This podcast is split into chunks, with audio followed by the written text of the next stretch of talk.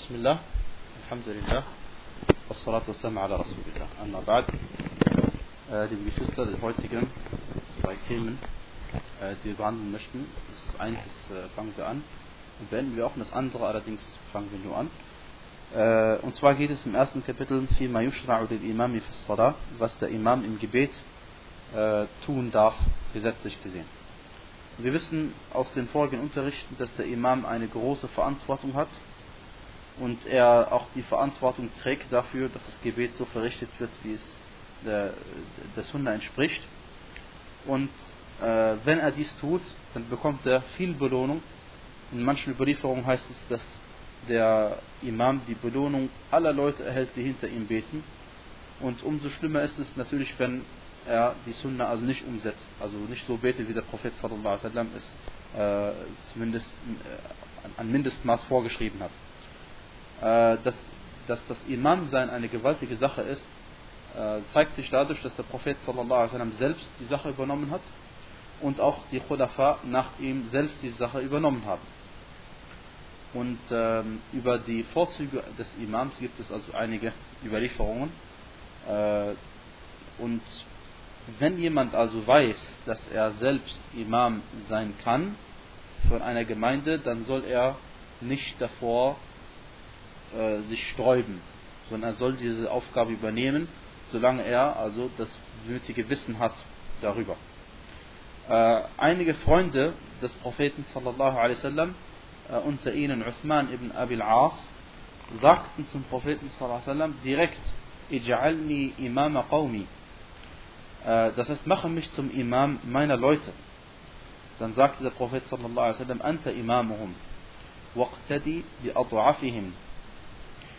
واتخذ مؤذنا لا يأخذ على أذانه أجرا Dann sagte der Prophet, du bist also ihr Imam, in Ordnung, äh, halte dich an die Schwachen von ihnen und nimm dir einen, äh, einen Muazzin, der für seinen Adhan keine Belohnung nimmt. Dieser äh, Hadith ist bei Ahmed Abu Dawud al-Nasa überliefert und der ist sahih. Und auch kann man vielleicht äh, das Ganze beweisen mit der Aussage Allahs in Surat al-Shu'ara, Entschuldigung, Surat al-Furqan, in der äh, Allah die Gläubigen bezeichnet als Leute, die äh, zu Allah beten und sagen, وَجْعَلْنَا لِلْمُتَّقِينَ imama, mache uns zu einem Imam für die Gottesfürchtigen. Gemeint ist ein Vorbild. Ja? Und äh, zweifellos ist jemand, der, äh, der Imam einer Moschee ist, soll natürlich ein Vorbild sein für die anderen. Im Wissen, in Gottesfurcht, im Charakter und in vielem mehr. Ähm, und deswegen, wenn jemand Imam einer Moschee ist, muss er darauf achten, dass er auch, weil er jetzt eine Verantwortung bekommen hat, dass er diese Aufgabe auf die beste Art und Weise bewältigt. Und dafür bekommt er dann also die gewaltige Belohnung. Und er achtet auch darauf, auf den Zustand der Leute, die in seiner Gemeinschaft da sind. Und äh, also macht nicht einfach, was er will, sondern, hängt, also ihr wisst zum Beispiel, dass der Prophet wenn es nach ihm ginge, hätte er sicherlich Dinge anders gemacht. Wie zum Beispiel hätte er manchmal die Gebete viel länger gebetet oder hätte er das Isha-Gebet äh, immer hinausgeschoben ein bisschen. Aber das wäre schwierig gewesen für die Gemeinschaft äh, und deswegen hat er ähm, eben die Zustände der, der Leute berücksichtigt. Und er hat nicht etwas getan, was sie irgendwie in Bedrängnis gebracht hätte. Und er hat Dinge getan, die die Leute in die Moschee gebracht haben. Und er hat nichts getan, wodurch die Leute von der Moschee abgeschreckt worden sind. Äh, und was dies beweist, ist die Aussage des Propheten sallallahu alaihi wasallam, der bei allen, die bei allen sechs Büchern überliefert worden ist. Er sagte: "Ida salla ahadukum bin nas falyukhaffif." Wenn jemand von euch äh, die Leute im Gebet anleitet, anführt, dann soll er sich kurz fassen. فإن فيهم السقيم والضعيف وذا الحاجة. Denn unter ihnen gibt es Kranke, Schwache und Leute, die etwas erledigen haben. Und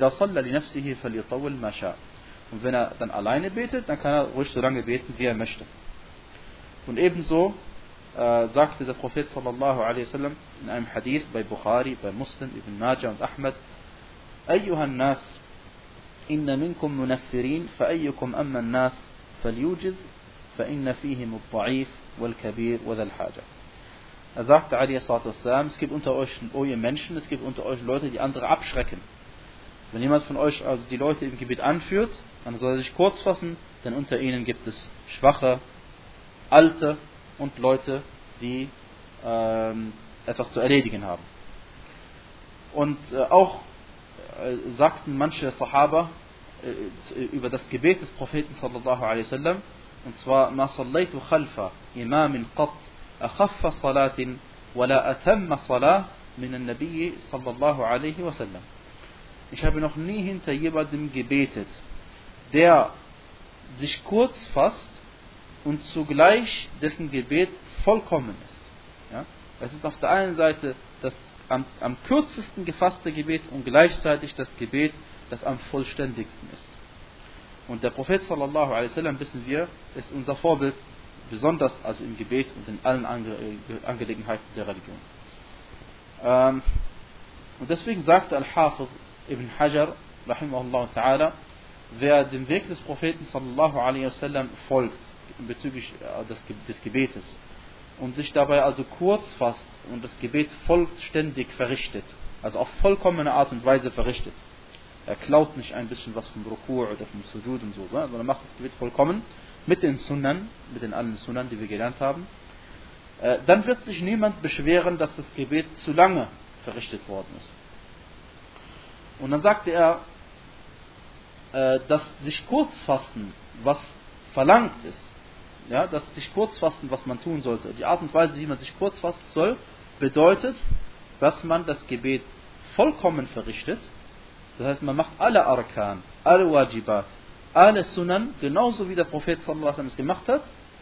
Und äh, dann, dann wird man auf jeden Fall, äh, dann wird sich also auf jeden Fall, gemeint er, rahimahullah, niemand sich darüber beschweren. Und das ist ja, denke ich, eine, eine klare Sache. Ja? Ähm, und selbstverständlich gehört, äh, die, ist, ist, ist das sich kurzfassen gehört eine relative Angelegenheit. Das kann man aber erlesen aus den Hadithen, über die, äh, in denen steht zum Beispiel, wie der, wie der Prophet sallam, was er gesagt hat im Rukur, Sujud und so weiter und was, wie viel er gelesen hat in den Gebeten. Aber darüber haben wir Alhamdulillah alles schon äh, gesprochen. Und das ist also keine Sache, die äh, zurückzuführen ist auf die Leute, was sie gerne hätten und so, ja, sondern das ist natürlich, wenn man, wie gesagt, wenn man die Sunna genauso umsetzt, dann wird sich automatisch niemand darüber beschweren. Also Beispiel dafür, wenn der, wenn, wenn der Imam im Rukur äh, dreimal sagt, Subhana Rabbi al-Azim, Subhana Rabbi al-Azim, Subhana Rabbi al-Azim, da kann sich niemand darüber beschweren. Dann ist es bestimmt nicht zu viel und nicht, äh, auch nicht zu kurz und jeder hat die Möglichkeit, diese Sache zu sagen.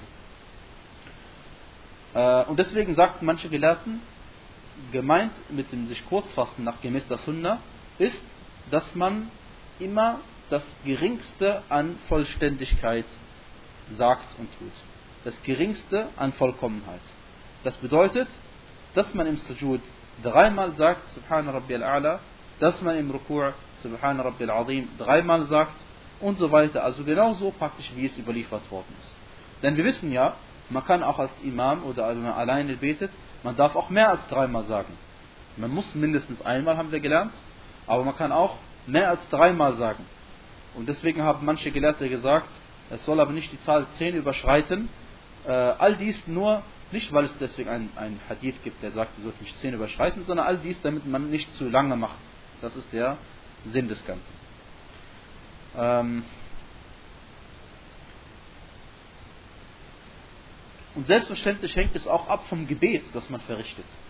Also ein Fard-Gebet, bei dem die Leute ihre Arbeit verlassen, damit sie kurz zum Gebet kommen und dann wieder zurückgehen, äh, ist sicherlich ein Gebet, das man kürzer verrichtet als zum Beispiel das äh, Nachtgebet, wenn jemand sich freiwillig dem Imam anschließt und unbedingt mit ihm beten möchte. Ja? Sei es in Ramadan oder sei es man findet den Imam betet gerade alleine, schließt sich ihm an dann natürlich äh, hat man kein Anrecht darauf zu bestimmen, wie lang das Gebet äh, sein darf. Und dann ist es ja, man betet ja extra freiwilliges Gebet, weil man mehr beten möchte.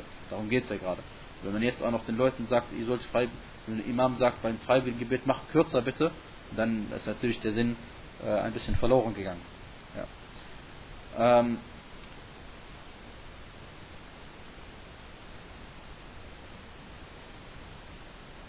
Und ebenso wissen wir, liebe Geschwister, soll der Imam auch darauf achten, äh, nicht nur auf den Zustand der Leute, das hängt aber indirekt zusammen mit, und zwar mit was?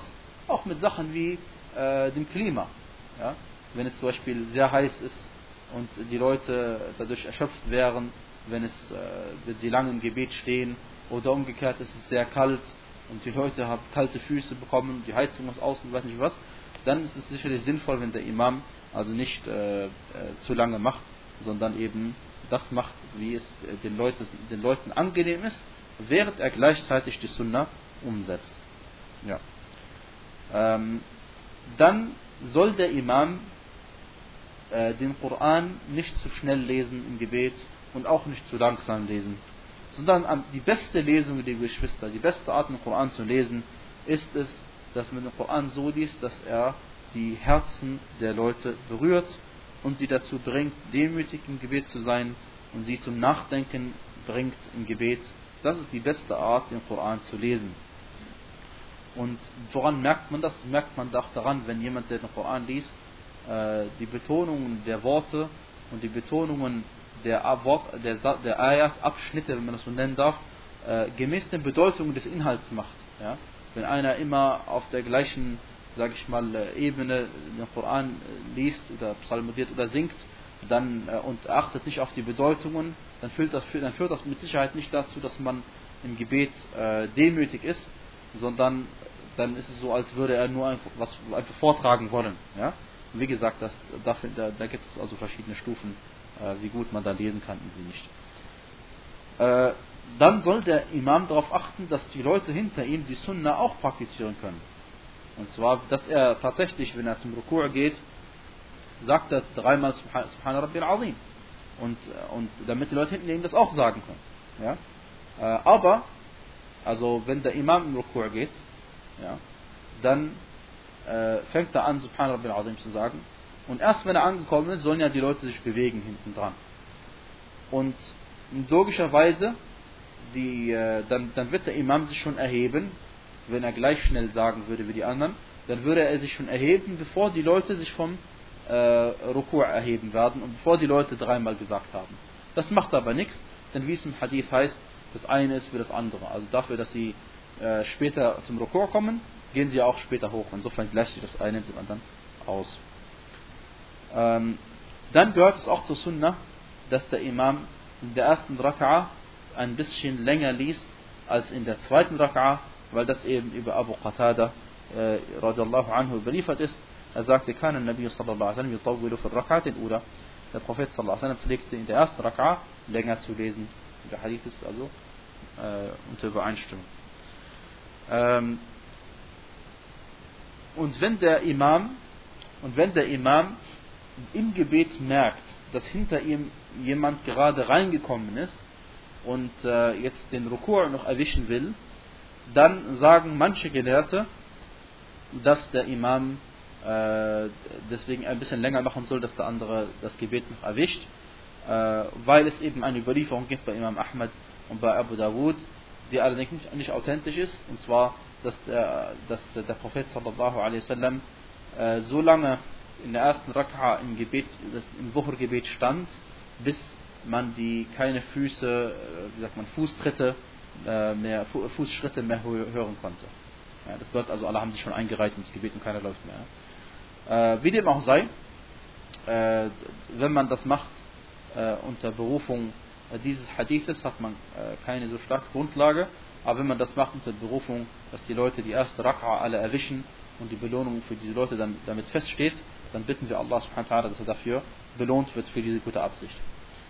Äh, insofern, die Geschichte noch einmal zusammengefasst, der Imam soll darauf achten, äh, soll auf die Leute achten, die hinter ihm sind und hinter ihm beten. Oder besser gesagt, der Imam ist ja nicht nur Imam vom Gebet normalerweise. Ja? Der Imam ist ja meistens Imam der ganzen Gemeinschaft, wo er wohnt.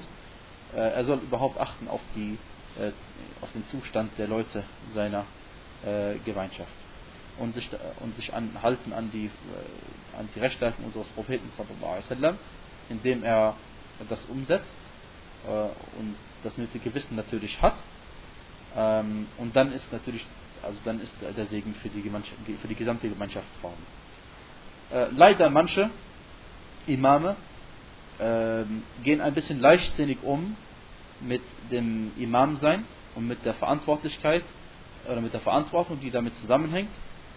Äh, und ist deswegen äh, zum Beispiel öfter nicht vorhanden äh, oder kommt zu spät zum Gebet. Und das führt natürlich auch die, zur Bedrängnis der Ma'mumin und kann auch zur Spaltung führen und deswegen ist dieser Imam dann vielleicht ein, ein Vorbild für die Leute, die faul sind oder die Leute, die äh, selbst leichtsinnig sind und damit dann dadurch lernen sie, dass diese, dass die Verantwortlichkeit keine so große Sache ist und deswegen muss man darauf achten, dass man äh, den Leuten eine Nasiha gibt, dass sie äh, ihre Verantwortung, also sich ihrer Verantwortung bewusst sind und nicht die Leute aus der Moschee heraustreiben. Ähm, äh, und Allah subhanahu wa ta'ala bitten wir darum, dass er uns Erfolg dafür verleiht, äh, dass er uns dazu führt, immer das zu tun, was er liebt und das zu tun, was Allah subhanahu wa ta'ala zufriedenstellt. Denn, liebe Geschwister, darum geht es äh, überhaupt. Äh, das neue Kapitel, größere Kapitel lautet Babun fi Salati Ahl al-A'dar. Äh, es geht um das Gebet, der, äh, um, die, um die Arten des Gebetes der Leute, die entschuldigt sind. Gemeint ist, entschuldigt sind von der Form des Gebetes, wie wir es normalerweise gewohnt sind. Das heißt, es gibt Leute, es gibt Menschen, Muslime, die ihr Gebet nicht so verrichten, wie wir es bisher gelernt haben, und sie haben auch allen Grund dazu. Und äh, dazu gehören äh, die Kranken, die Reisenden, die, äh, die Leute, die Angst haben und die Leute, die sich auf einem Gefährt befinden. Und äh, davon werden wir inshallah heute zwei äh, Gruppen behandeln äh, und wahrscheinlich die anderen dann jeweils in einer Sitzung, weil es größere Themen sind. Auf jeden Fall, die ersten sind die Kranken und die zweiten sind Leute, die sich auf einem Gefährt befinden. Also wie ein Reittier damals oder Auto heutzutage. Äh, jetzt äh, erst einmal über die Kranken. Allah subhanahu wa ta'ala hat uns vorgeschrieben, das Gebet auf eine bestimmte Art und Weise zu verrichten. Und er ist derjenige, der gepriesen Erhabene, der es seinen Dienern in bestimmten Situationen leichter gemacht hat. Äh, und hat von ihnen auch immer nur verlangt, das Gebet so zu verrichten, wie es für sie möglich ist. Und das gehört zur Einfachheit dieser islamischen Gesetzgebung, äh, auf die Allah subhanahu wa ta'ala im Koran an mehrmals einer Stelle hingewiesen hat. Er sagte subhanahu wa ta'ala, وَمَا جَعَلَ عَلَيْكُمْ فِي الدِّينِ مِنْ حَرَجٍ Er hat euch in eurer Religion keine Bedrängnis auferlegt. يُرِيدُ اللَّهُ بِكُمُ الْيُسْرَ وَلَا يُرِيدُ بِكُمُ الْعُسْرَ Allah möchte für euch äh, Erleichterung und möchte für euch keine Erschwernis. Und er sagte, subhanahu wa ta'ala, la yukallifu Allah nafsan illa wus'aha. Allah erlegt keiner Seele mehr auf, als sie zu leisten vermag. Und Allah subhanahu wa ta'ala sagte, fattaqullaha mastata'atum. Fürchtet Allah, so fürchtet Allah, soweit ihr könnt. Und der Prophet sallallahu alaihi wasallam sagte, idha amartukum bi amrin fa'tu minhum mastata'atum. Wenn ich euch etwas auferlege, dann tut dies, soweit ihr könnt. Und darüber gibt es noch mehr äh, Belege dafür, dass die Scharia an sich einfach ist und ähm, äh, Allah subhanahu wa es den Menschen leicht machen möchte, ins Paradies zu kommen und es den Menschen nicht schwer machen möchte.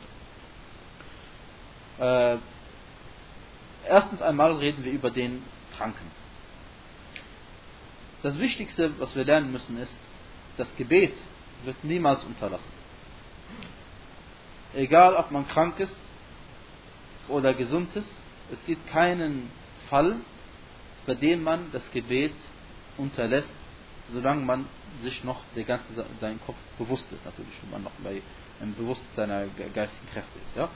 Aber wenn wir diesen Fall ausschließen, es gibt keinen Fall, bei dem man das Gebet unterlässt. Auch wenn man krank ist. Äh, das Gebet zum Beispiel muss man im Stehen verrichten.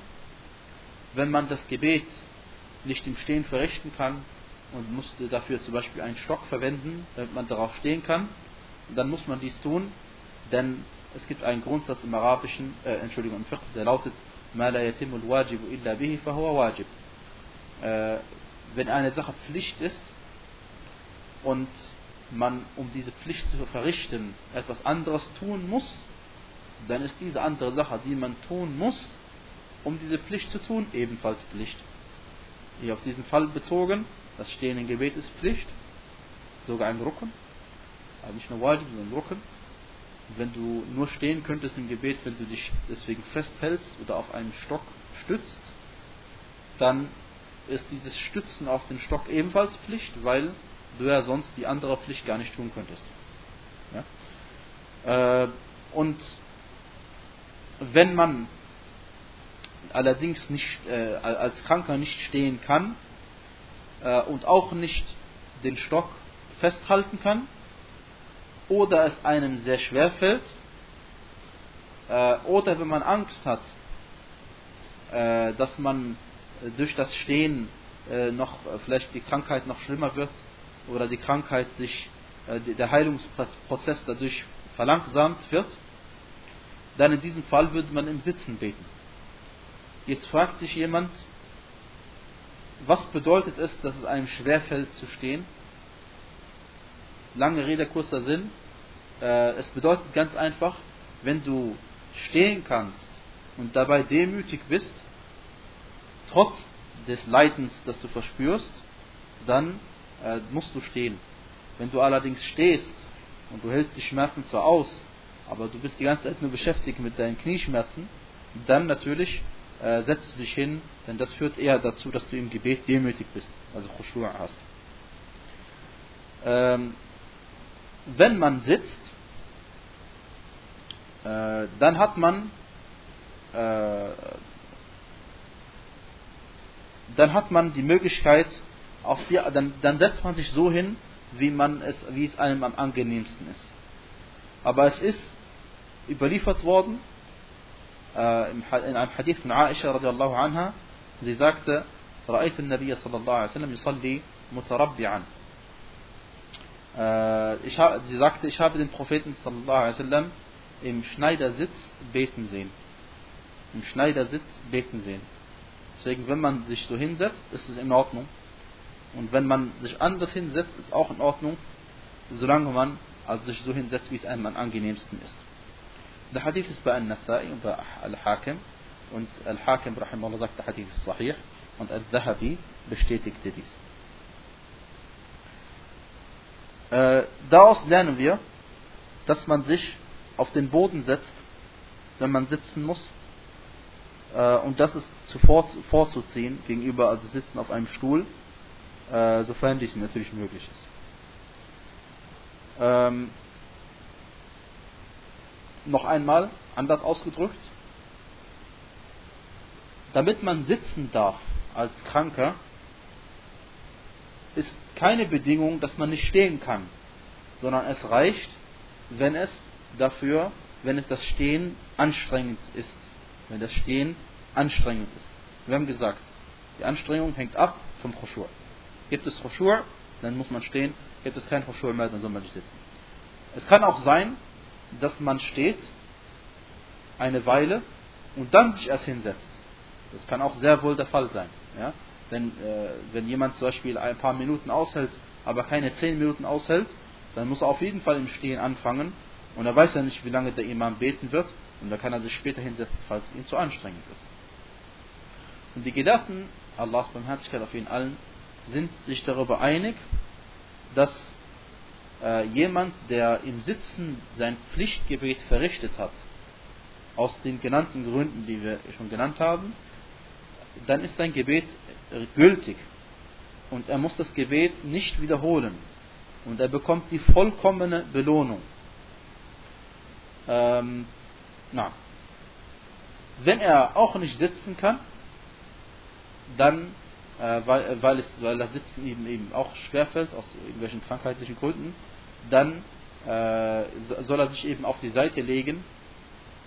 So ist, hat der Prophet es äh, geurteilt. Er soll sich auf seine Seite legen und dabei mit seinem Gesicht in Richtung Qibla äh, sich wenden. Äh, und am besten ist es für ihn, wenn er sich auf seine rechte Seite wendet, ja, weil die rechte Seite ist die bevorzugte Seite. Und ähm, wenn er natürlich niemanden hat, der ihn in diese Richtung äh, drehen kann, dann betet er natürlich äh, und, und, und, er kann sich natürlich selbst nicht zur Richtung Qibla wenden, dann betet er in der Situation, in der er beten kann. Ja? Äh, auf die Art und Weise, auf die, in die Richtung, wo es ihm dann einfach äh, gerade möglich ist. Und diese Leute, wie gesagt, die bekommen, inshallah, die vollkommene Belohnung, ohne dass irgendetwas von ihrer Belohnung abgezogen wird. Wenn er auch nicht imstande ist, auf sich auf die Seite zu legen, aufgrund irgendeiner Krankheit, dann soll er sich eben auf seinen Rücken legen und mit seinen Füßen in Richtung Qibla zeigen, wenn es ihm möglich ist und jemand ihm das machen kann. Ähm,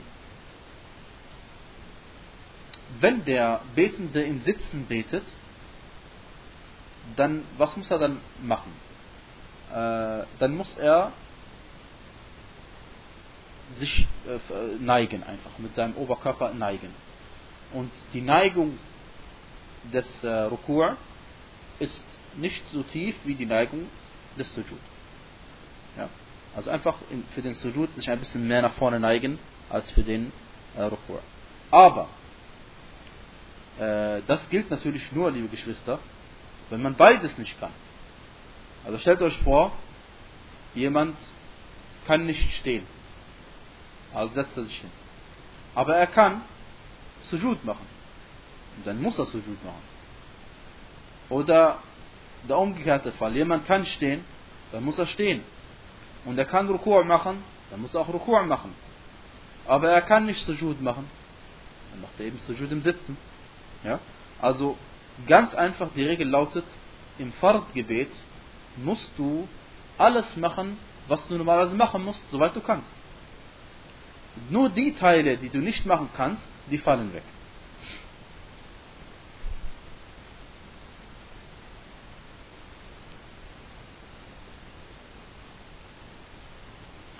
Äh, der Beweis dafür, dass der Kranke auf die Art und Weise beten darf, wie wir es jetzt äh, hier erwähnt haben, ist ein Hadith bei Al-Bukhari und auch in den Sunan-Büchern von Imran ibn Hussein radiallahu anhu. Er sagte, كانت بي بواسير فسألت النبي صلى الله عليه وسلم فقال صل قائما فإن لم تستطع فصل قاعدا فإن لم تستطع فعلى جنب Und zwar sagte Imran ibn Hussein, er hatte Hämorrhoiden.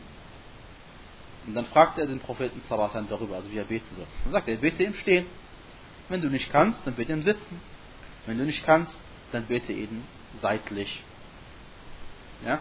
Und bei An-Nasai gibt es noch einen weiteren Zusatz, er lautet, فَإِلَّمْ تَسْتَطِعْ فَمُسْتَلْقِيًا Wenn du auch nicht kannst, wenn du nicht auf der Seite liegen kannst, dann eben im Liegen, ganz auf dem Rücken also. Und Allah subhanahu wa ta'ala, wie wir wissen, er legt keiner Seele mehr auf, als sie äh, zu leisten vermag.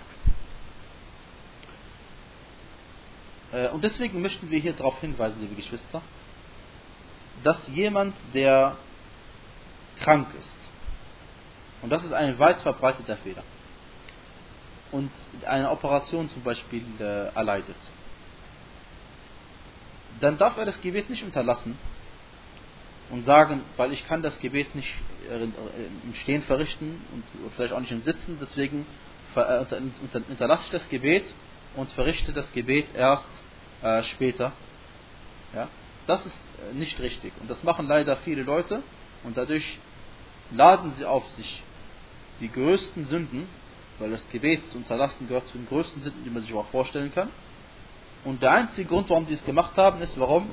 weil sie eben nicht gefragt haben und sich nicht informiert haben, sondern sie haben praktisch selbst Mufti gespielt und sich gesagt, ja, Allah subhanahu wa ta'ala ist Rafur Rahim, der wird mir das schon vergeben, äh, ist anstrengend und weiß nicht was, ja. Auf jeden Fall, wir haben gesagt, die Religion ist an sich schon einfach, du brauchst sie nicht noch einfacher machen, als sie ist, weil dann ist es ja nicht, dann ist deine eigene Religion, dann ist was anderes, ja. Ähm, ein, ein, ein Grund zum Beispiel, warum viele Leute nicht ihr Gebet verrichten, wenn sie in Krankenhäusern sind, ist, weil sie sagen, äh, sie können den Wudu nicht verrichten. Oder sie sagen, dass ihre Kleider unrein sind, najis sind, najis geworden sind durch das, was aus ihnen austritt. Und all dies ist falsch. Und dann der gläubige Mensch muss sein Gebet verrichten und darf es niemals unterlassen. In keinem Fall Und Allah subhanahu wa ta'ala sagte, fürchtet Allah, soweit ihr könnt. Das ist ein Befehl. Deswegen muss man ihn fürchten, soweit man kann. Ähm und auch die Idee, dass man sagt, also ich hole die Gebete dann nach. Also wir kennen nicht das äh, im Islam irgendwie, dass man Gebete, die man absichtlich weggelassen hat, irgendwie nachholt. Also das ist eine Katastrophe. Sondern die Gebete, die man nachholt, sind normalerweise die Gebete, die man verpasst hat oder verschlafen hat. So heißt es im Hadith. Ja? Deswegen also stellt sich die Frage, ob deine Gebete dann überhaupt akzeptiert werden. Davon, äh, also davon abgesehen natürlich, dass du das, äh, wenn du es gemacht hast, du hast inshallah aus Unwissenheit gemacht hast. Aber es gibt halt Dinge, liebe Geschwister, da muss man halt fragen. Deswegen, es gibt Dinge, für die ist man entschuldigt und für Dinge, für die ist man natürlich nicht entschuldigt, wenn man sie also äh, nicht berücksichtigt. Äh, so, angenommen, du verrichtest ein Gebet, dir geht's gut, und dann mitten im Gebet passiert irgendetwas, dass du nicht mehr irgendeinen Rucken machen kannst, dann fällt der natürlich weg. Also zum Beispiel kannst du nicht mehr stehen und setzt dich eben hin. Du kannst keinen Sujud machen, dann sitzt du und machst du dann im Sitzen die, äh, die Neigung. Äh, oder umgekehrt, du, du, du fangst ein Gebet an und äh, du kannst gerade nicht stehen und mitten im Gebet plötzlich fühlst du, dass du stark genug bist zu stehen, dann musst du dich natürlich hinstellen. Ja.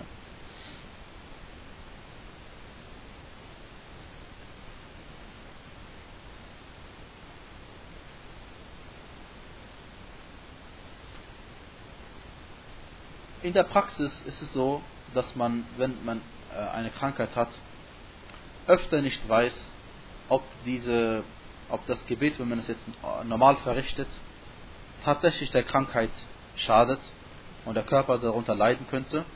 Was braucht man dafür?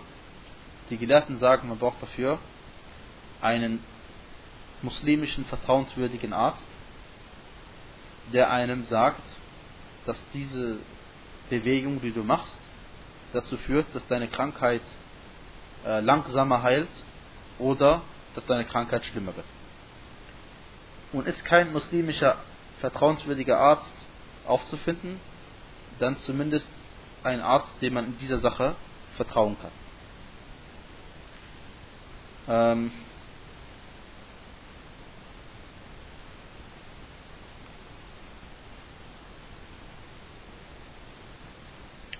Und äh, da, es gibt auch Beweise dafür aus, äh, aus der Sunna, dass der Prophet sallallahu alaihi wasallam äh, einmal war seine Haut ein wenig aufgerissen und deswegen äh, es, konnte er äh, dann nicht mehr im Stehen beten, sondern hat dann im Sitzen gebetet.